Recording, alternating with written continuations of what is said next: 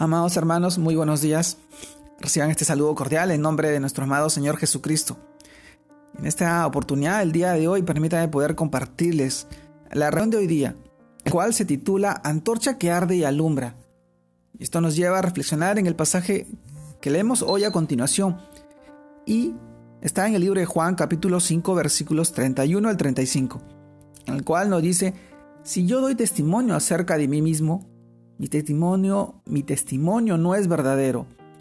Otro es el que da testimonio acerca de mí, y sé que el testimonio que da de mí es verdadero.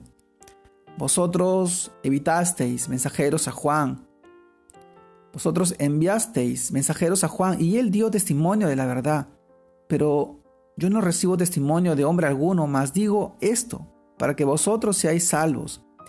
Él era antorcha que ardía y alumbraba, y vosotros quisiste regocijaros por un tiempo en su luz. Juan capítulo 5 versículos 31 al 35. Amados hermanos, el título de hoy día de esta reflexión se llama Antorcha que arde y alumbra.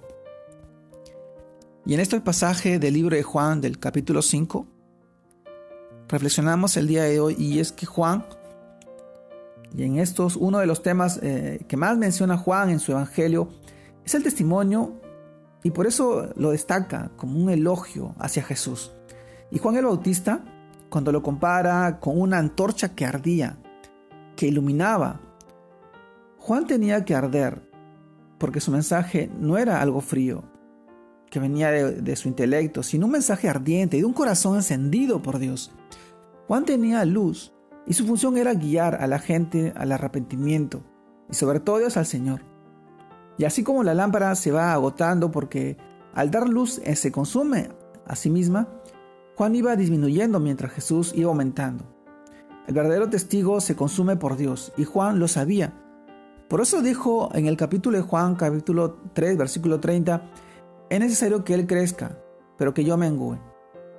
Así este elogio a Jesús estaba acusando a, los judíos porque estaba dispuesto a complacerse con Juan mientras él dijera lo que ellos esperaban.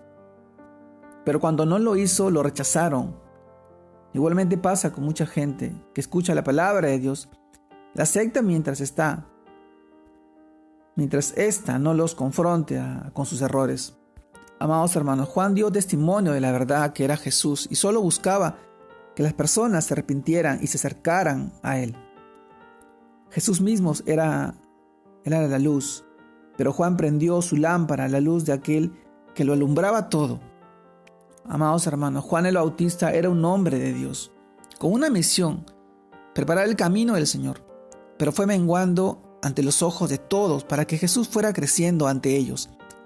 Y esto es precisamente lo que Dios espera de nosotros, para que seamos verdaderas antorchas que alumbren este mundo, que menguemos para que Él crezca, y sea su luz la que ilumine a los hombres. Amados hermanos, hermosas palabras las que Jesús realiza para Juan. Él era antorcha que ardía y alumbraba.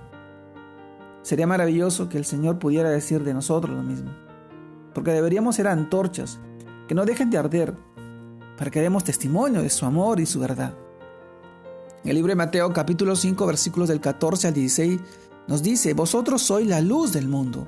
Una ciudad sentada sobre un monte no se puede esconder. Y se enciende una luz y se pone debajo de un almud, sino que sobre el candelero y alumbra a todos los que están en la casa. Así alumbre vuestra luz delante de los hombres, para que vean vuestras buenas obras y glorifiquen a vuestro Padre que está en los cielos. Amados hermanos, a esto viene una pregunta. ¿Qué estamos haciendo para hacer luz del mundo? Recordemos el libro de Filipenses capítulo 2 versículo 15. Para que seáis irreprensibles y sencillos hijos de Dios sin mancha en medio de una generación maligna y perversa, en medio de la cual resplandecéis como luminarias en el mundo.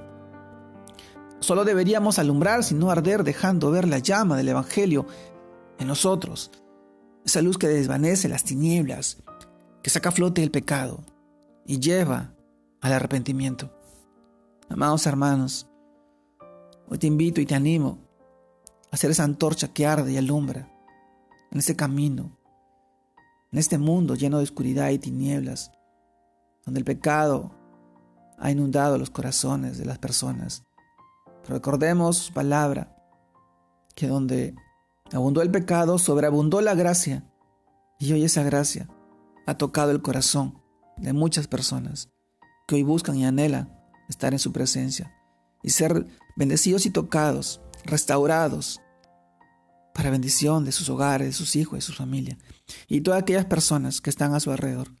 Seamos esas, esas antorchas y sigamos brillando con la luz admirable de nuestro amado Señor Jesucristo. Te mando un fuerte abrazo, Dios te guarde y te bendiga en este nuevo inicio de semana y que sigas creciendo en el Señor, para la gloria de Dios Padre. Un abrazo a todos mis hermanos, Dios los bendiga.